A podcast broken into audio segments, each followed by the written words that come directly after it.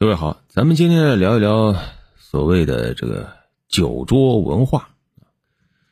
怎么说呢？呃，其实酒桌文化现在年轻人越来越反感了，甚至已经说什么酒那就是致癌物，有什么文化？但有一说一，其实酒还是有文化的。为什么呢？因为酒它的历史很悠久啊，一个很悠久的东西，它自然会伴随着人类的文明啊。你像中国古代的酒最早用来干嘛？和祭祀。曾经有一个官职叫什么？叫祭酒，而且种类特别特别的繁多啊！这个什么什么执事祭酒，什么什么讲书祭酒、博士祭酒啊，等等，非常非常多。你要我分清楚，我其实也分得不太清楚啊，只知道很早很早就有了，而且一般来说还是比较尊贵的一种身份啊。然后还有很多这个围绕着酒，或者说呃里面出现过酒、有酒元素的各种。文化各种诗词啊，包括李白是吧？斗酒诗百篇，啊，贺知章啊，喝了酒以后掉在井里了啊，算是最早这个酒驾出事儿的。呃，外国人也是一样啊，甚至还有酒神呢。前段时间打了一个古希腊文化为背景的一个游戏，特别的轻松啊，就无脑就瞎打就行了。里面古希腊各种神拿出来，有一个就是酒神。哎，你说酒没有文化，我是不认可的。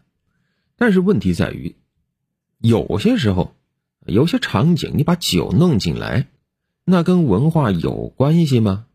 你就像诗词，它是有文化的啊，念诗是有文化的。那你说说话就代表有文化吗？不是啊，酒本身可能有文化，但不代表着你逼着人喝酒就叫文化呀。历史上也有逼人喝酒的，当年那个豆腐的石崇啊，劝。这个清代大将军王敦，哎，来来来，喝点儿。嗯，大将军我不理你，我就不喝。你不喝，我就把这个劝酒的侍女给杀掉。年轻漂亮的姑娘，杀了多可惜啊！喝了吧，不喝啊！一连杀了三个都不喝。你说这个叫文化吗？这个叫暴虐啊！那么为什么很多人要把酒桌跟所谓的酒文化连在一起呢？我想更多的是怎么说？欲盖弥彰。拿酒文化做遮羞布，因为实际上酒桌，咱们以前就说的很清楚了，酒桌上逼人喝酒，那其实是一种权力的压迫，它是一种对对方肉体的一种虐待，它不是文化，它是一种野蛮。在这种情况下，你扯什么酒桌文化呢？可能只是想啊，我说文化，好像显得这个事儿就，呃，文明一点，温润一点啊，大家受欺负了。哎，也要约定俗成的，不要把它当回事儿，这像话吗？如果说你自己想喝酒，那没事儿啊，你自己喝酒，你追求那个感觉很好啊。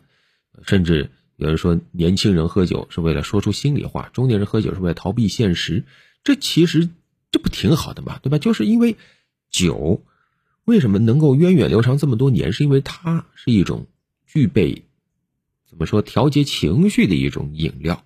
但是当你把它弄到职场上来，就很不合适。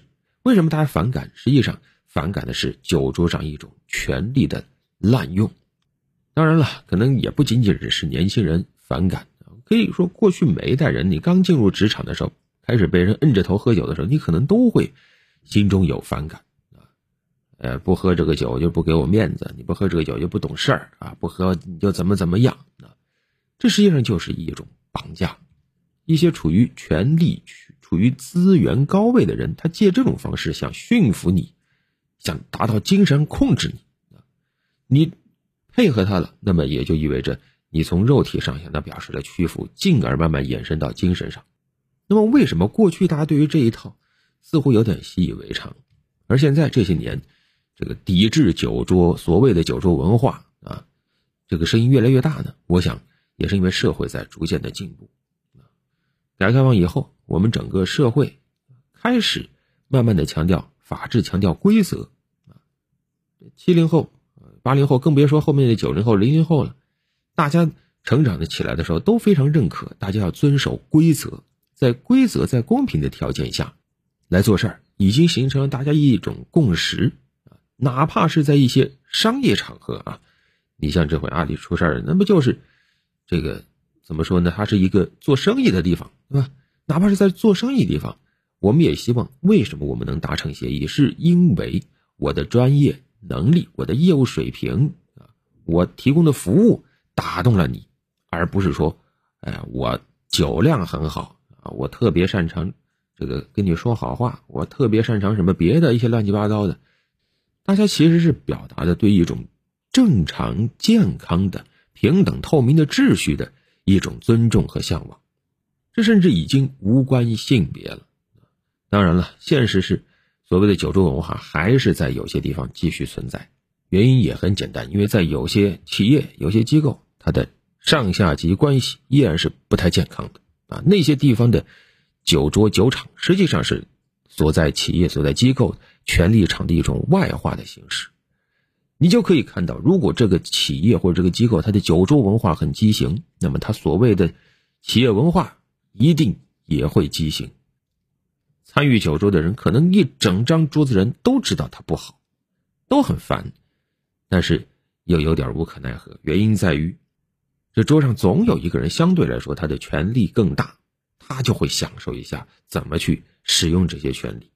这实在是有些丑陋和龌龊了。那也希望大家每一个人都能够自觉的抵制这种所谓的酒桌陋习。要知道。